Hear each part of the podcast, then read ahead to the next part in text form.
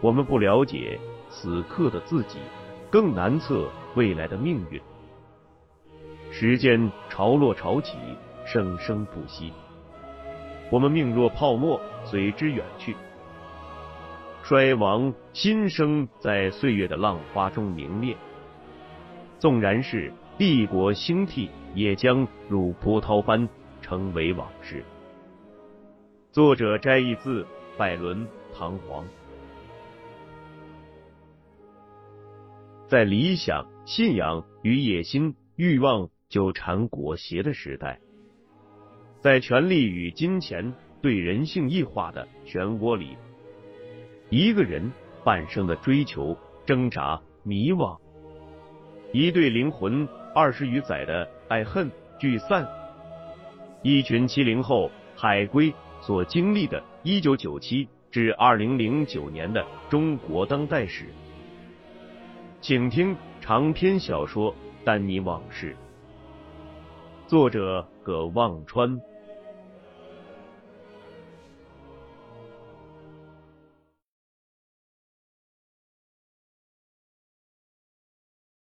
唐铁军让丹尼安排与钱月亭见个面，这是顺理成章的事。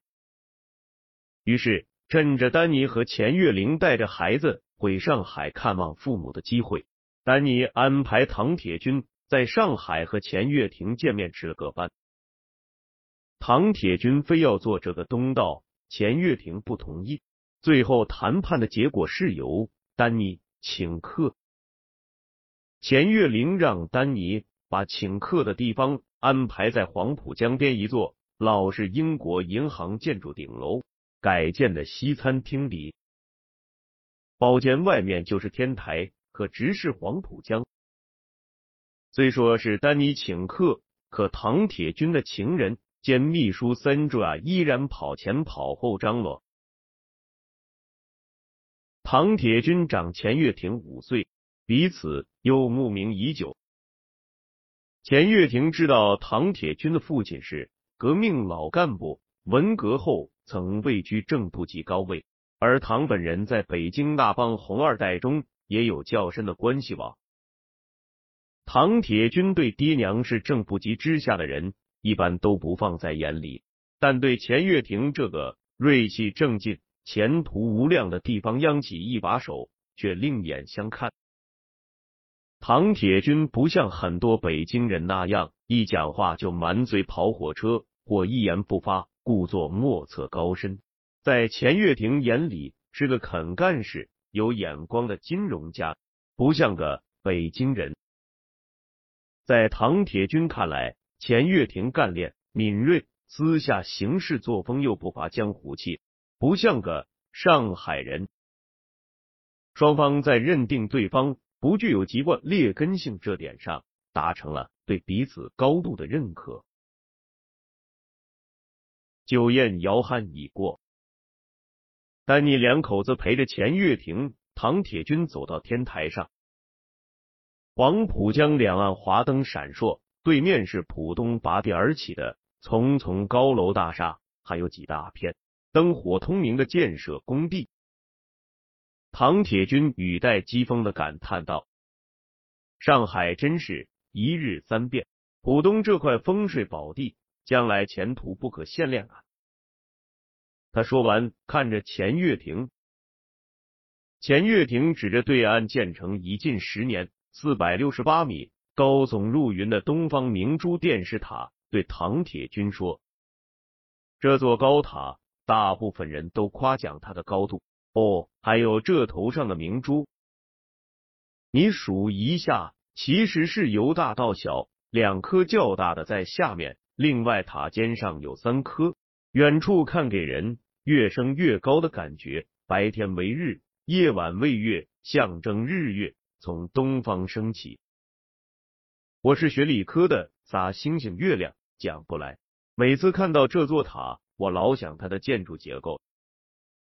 你看下面的三根斜柱和塔身的三根立柱，三角力学最稳定的结构，啥星星月亮再宏伟的结构也都离不开支撑啊。一个篱笆三个桩，一个好汉三个帮，就是这道理。说完，哈哈笑着伸开双手，一只手拍了拍丹尼的肩膀，一只手拍了拍唐铁军的后背。唐铁军也笑了，说笑间，钱月平有意无意的提到长达集团这次投资是否需要国资委审批的问题。他说：“本来嘛，这桩投资金额幅大呀。”在两级公司的权限内就解决了，这也福全是为了解决尖峰公司上市的问题，也是我们落实三个代表指示精神、坚持党的先进性、发展先进文化的一个尝试。可内部开会的曾光，有人提出是否要请示国资委？既然有人提嘛，这死贴还是去了解下好。钱月亭于是提到。国资委负责这方面事务的一个司长问唐铁军是否熟悉，唐铁军表示此人他很熟，是他父亲在职时曾着力提拔过的一个人，也快到退休年龄了。钱月亭说：“这桩死题要他给个态度，我们就比较好办。”唐铁军当然明白，马上表示此事包在他身上。钱月亭拉住唐铁军的手，一个劲儿千恩万谢。丹尼在一边看着，觉得钱月亭有些客气的过分。又聊了两句闲话，钱月亭说：“小罗在你那里乡干的蛮开心嘞，这要感谢你老哥的栽培。”唐铁军说：“哪里，小罗聪明能干，做事认真，能吃苦。”是天生干金融投资的，我只是希望给他个平台，能不能施展还是他自己的能力。钱月亭语带歉意说道：“我想同龙老哥商量，我们投资这个死 T 要做长达香港公司，也要做个平台来才好，将来都要放在这平台上来管理。我想让小罗来帮帮忙。”唐铁军有些意外，就问。那小罗还能继续在我那里干嘛？钱月亭说：“这就是我要请你老哥多包涵的地方。我这里也需要个信得过、有国际和金融业务能力的人才好。小罗嘛，这嘎人，美国名牌大学毕业，研究生又在美国、香港金融行业都做过，对内对外都交代的过去。”唐铁军有些踌躇，他老爸已经九十多岁了，几个月前住进了北京某家主要服务高级领导干部的解放军医院。他心中明白，自己能靠这个病殃殃的老头子的庇护横行无忌的日子不多了，将来还要靠自己，那就必须有大树可以乘凉，而且越多越好。而钱月亭这棵茁壮的大树，岂能错过？他刚和钱月亭攀上关系，而这个关系的纽带就是丹尼。如果丹尼离开了他的公司，那将来能和钱月亭还有长达集团往来的筹码就弱了。他想了想，说道：“钱总，这么办吧，干脆我在尖峰公司的那一半股份也合到您那个平台上去，这管理公司将来算是我们铁军投资。”和长达集团一起合作如何？钱月亭没想到唐铁军有这么一手，他笑着迟疑不语。唐铁军以为看透了他的心思，一副慷慨大方的神气说道：“放心，这公司将来管理肯定是交给小罗的。小罗在我们铁军投资本来就负责这项投资嘛，主要是。”这样做，你对内部才更好交代。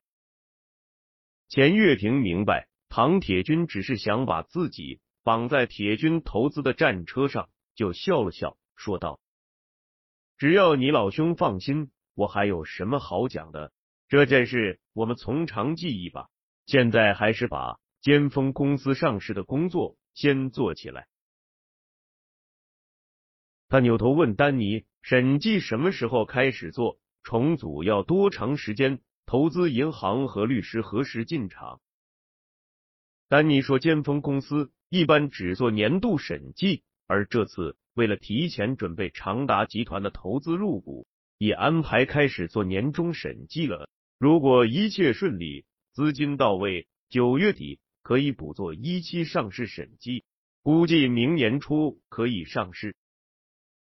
钱月亭一边听一边继续看着对岸的风景，说道：“要抓紧，宜早不宜迟。”丹尼说：“最近几个月，美国纳斯达克指数一直在回升，几家中国互联网公司的股价涨得很快，上市正是时候。”钱月亭看着夜空中半圆的月亮，笑道：“机会嘛，总欢喜有准备的人。人绞尽脑汁，吃苦受罪千百回，俘虏老天爷偶尔眷顾一遭。侬用心些。”唐总嘎相信侬，万万莫要辜负了一。梁少峰开始有些惴惴不安，忽有引狼入室之忧。在唐铁军入股后，梁少峰在尖峰公司的股比只剩下百分之三十。长达集团这次入股又依次摊薄，只剩下百分之二十二。丹尼已成了刚成立的一家，叫做。长兴资本的私募基金的管理合伙人，长兴资本或者叫 Longstar Capital，是一家在英属维尔京群岛注册的私募基金。长兴资本的 GP 除了长达香港实业公司和铁军投资公司，还有一家是丹尼名下注册在百慕大的 Longstar Investment 长兴投资。长兴资本的手中除了长达香港公司的。百分之二十，还有唐铁军的百分之三十七，还有丹尼名下的长兴投资的百分之五。丹尼俨然已成了尖峰公司里的老大。可随后董事会只是多了长达香港公司的方总一个人，其他人事安排并未改变。丹尼继续担任 CFO 的职务，梁少峰这才勉强把提到嗓子眼的心。又放回肚里。梁少峰看着一年多前还在自己手下讨生活的丹尼，只好慨叹：世事无常，人生如戏。好在纳斯达克指数一个劲儿上涨，几家中国互联网公司的股价几个月来翻了好几倍，有的甚至几十倍。梁少峰只盼着尽快能让尖峰公司在美国上市。长达集团那边与韩国普汉集团的合作进展顺利，普汉集团同意将酷贝恩公司网络游戏的代理权拿出来与长达集团的关联企业尖峰公司合作。当然，这项以价值上亿的代理权合作，长达集团在其他业务方面进行了相应的补偿。接下来的几个月里，梁少峰和丹尼没日没夜。像打了鸡血一样拼命干了起来。九月底，长兴资本的资金全部到账，尖峰公司上市进入冲刺阶段。消息不胫而走，连许久没联系远在北京的冯宽都知道了，还打电话给梁少峰，虚情假意的想套一些消息。国内和国外的投资银行、审计机构、律师事务所。像苍蝇闻到臭味一样纷至沓来，快把尖峰公司的大门挤塌了。那次和钱月亭、唐铁军的上海饭局后，丹尼就跟秦国栋联系了，让他一起研究准备尖峰公司美国上市的事。虽然有老同学的奥援，秦国栋也不敢马虎，立刻将此事同时报告了北京的端大姐和香港的 Steven。这二人为了在这个项目上争功，走马灯似的分别从香港和北京跑到深圳尖峰公司办公室，找梁少峰和丹尼拉关系，让他们疲于应付。钱月亭和唐铁军有个共同点，他们都是六零年以前出生的人，是看着上甘岭英雄儿女南征北战长大的，都受过人有多大胆。地有多大产的革命乐观主义教育。唐铁军在这方面很像电影《上甘岭》里的张连长，永远有不惜一切代价也要拿下某个山头的战斗决心。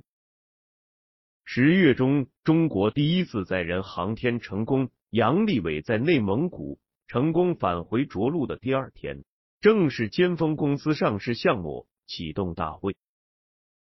唐铁军自称前一天晚上刚和某个高层领导见了面，好像得了什么天音圣谕。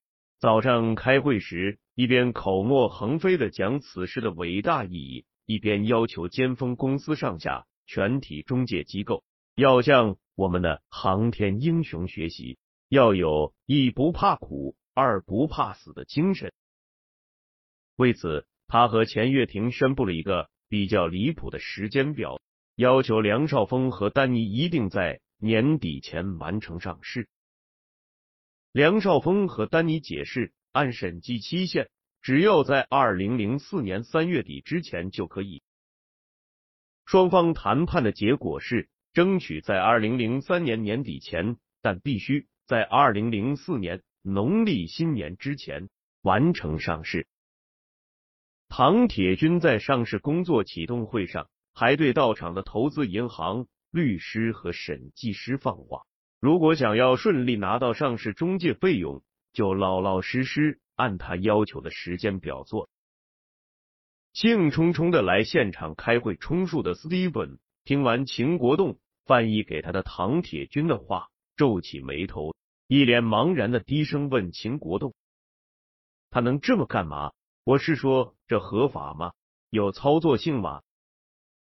不过十一月以后，钱月亭和唐铁军制定的时间表一下子变得非常有先见之明，因为纳斯达克市场开始大幅波动，之前快速上涨的态势停止了。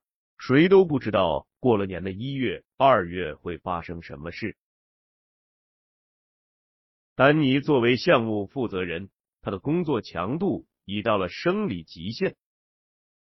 从审计、法律、业务尽职调查，到红筹公司 VIE 结构重组，甚至上市招股文件的核稿和打印，都亲力亲为。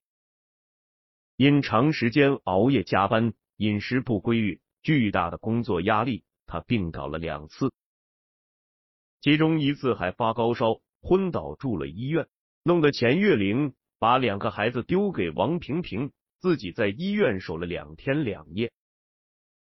丹尼昏迷中口中喃喃的念叨着什么，听不清楚，像是人的名字。梁少峰情况略微好些，但脾气也变得异常暴躁，经常在公开场合对着秦国栋发火，见了斯蒂芬和端大姐就干脆骂娘。弄得两人都不敢参加现场中介机构协调会，也不敢再出现在尖峰公司的办公室。尖峰公司办公室腾出来给上市工作用的两间会议室里，时常都挤着十几二十个人，人人之间如同寇仇，谁看谁都不顺眼，心中发誓这辈子再也不要见到这些人。就这样。过了二零零四年元旦，尖峰公司在美国挂牌上市就在眼前了。而项目团队中的每一个人都觉得自己已经到了生理和心理的极限，只要一根小小的稻草就会被压倒，或者一点点火星就会爆炸。纽约中城到处是跨国金融机构的办公大楼，一直到凌晨两三点钟。很多投资银行的办公室都亮着灯，这里工作的人们都想当然的认为，他们正在做着这个宇宙中最高贵、最重要和最有意义的事情，比宇宙起点的大爆炸还要重要，比拯救了自由世界的诺曼底登陆还要重要。毕竟，谁在乎一件发生在一百五十亿年前的事，或者一件发生在？六十年前的事，没多久之前，不远处的两栋一百层高的大厦倒塌了，数千条生命瞬间陨落，都以为世界末日来了。只过了两年多，所有的一切都恢复了，好像那场灾难没发生过。Dowson and Luftin 办公大楼的四十五层有一个小小的天台，丹尼身上裹着一件羊绒大衣，脖子围了条围巾，站在那里。几天前，纽约还下着大雪，梁少峰和他在纽约的华尔街和中城跑来跑去。每天要见十几家投资机构，有时梁少峰和丹尼还要分成两组，同时见不同的人。现在这一切都结束了。丹尼身后的会议室里，Steven 正在和另一家投资银行的项目负责人为定价争吵不休。端大姐和秦国栋坐在边上打瞌睡。梁少峰从未经历过 IPO 的过程，从香港、伦敦一直路演到纽约，他一路处于高度兴奋状态。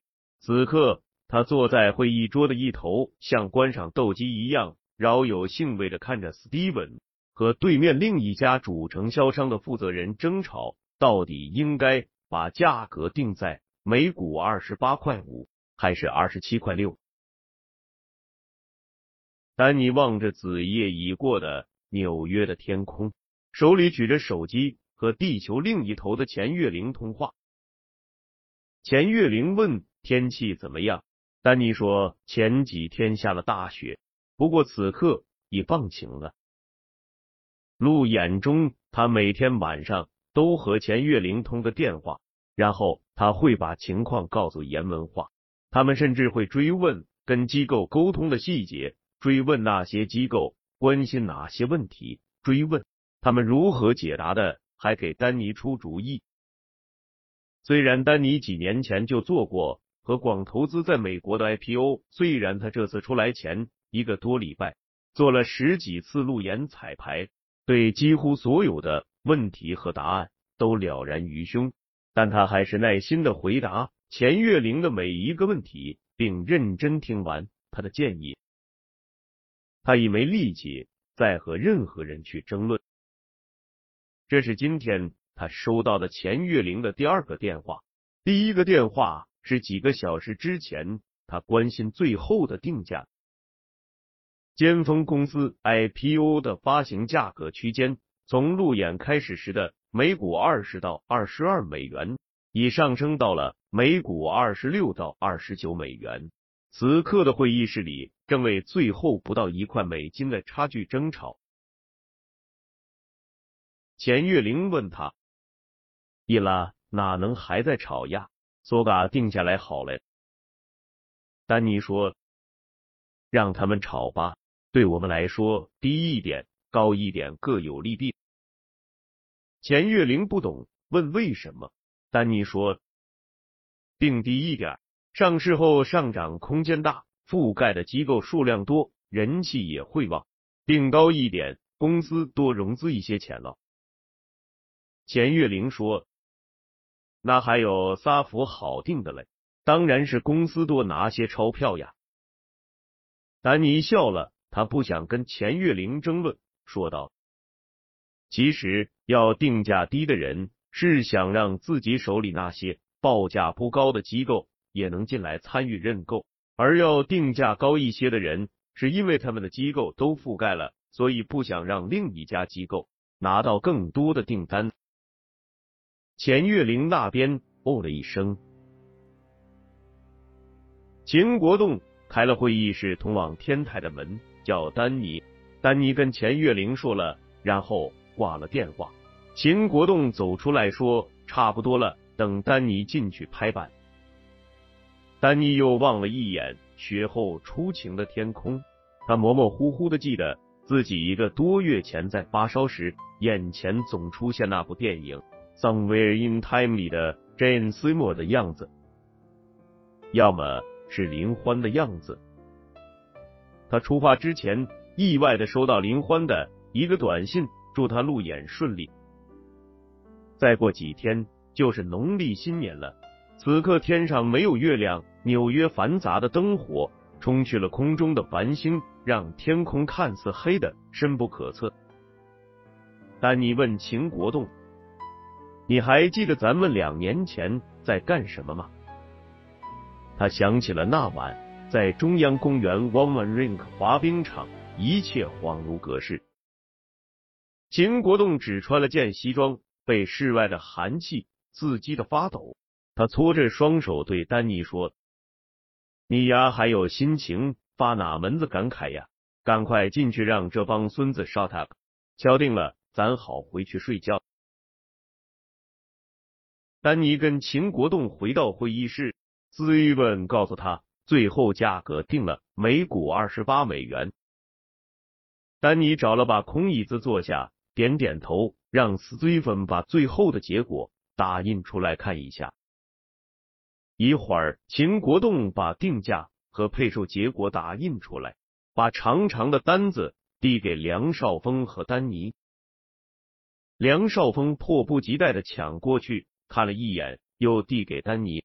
丹尼的两只眼睛死盯着最上面的两个数字：market cap 三亿三千六百万，破碎者一亿零四百万。这两个数字前面的货币符号都是 US dollar。丹尼看完，点点头，把那张纸还给梁少峰，说了声：“就这样吧。”说完，他慢慢站起来，可身体一晃，软绵绵的倒下去，胸口先碰在会议桌沿上，然后瘫在地上。梁少峰和秦国栋吓了一跳，两人连忙上前把丹尼扶起，让他坐回椅子上。梁少峰看着脸色惨白的丹尼，声音颤抖，带着哭腔问丹尼道：“你没事吧？”丹尼困难的摇摇头，眼泪止不住的从眼眶中崩了出来。他双手努力捂住嘴，捂住脸，为了不让人看见他一脸的鼻涕眼泪，只好把头埋在会议桌上，还是没能忍住放声大哭。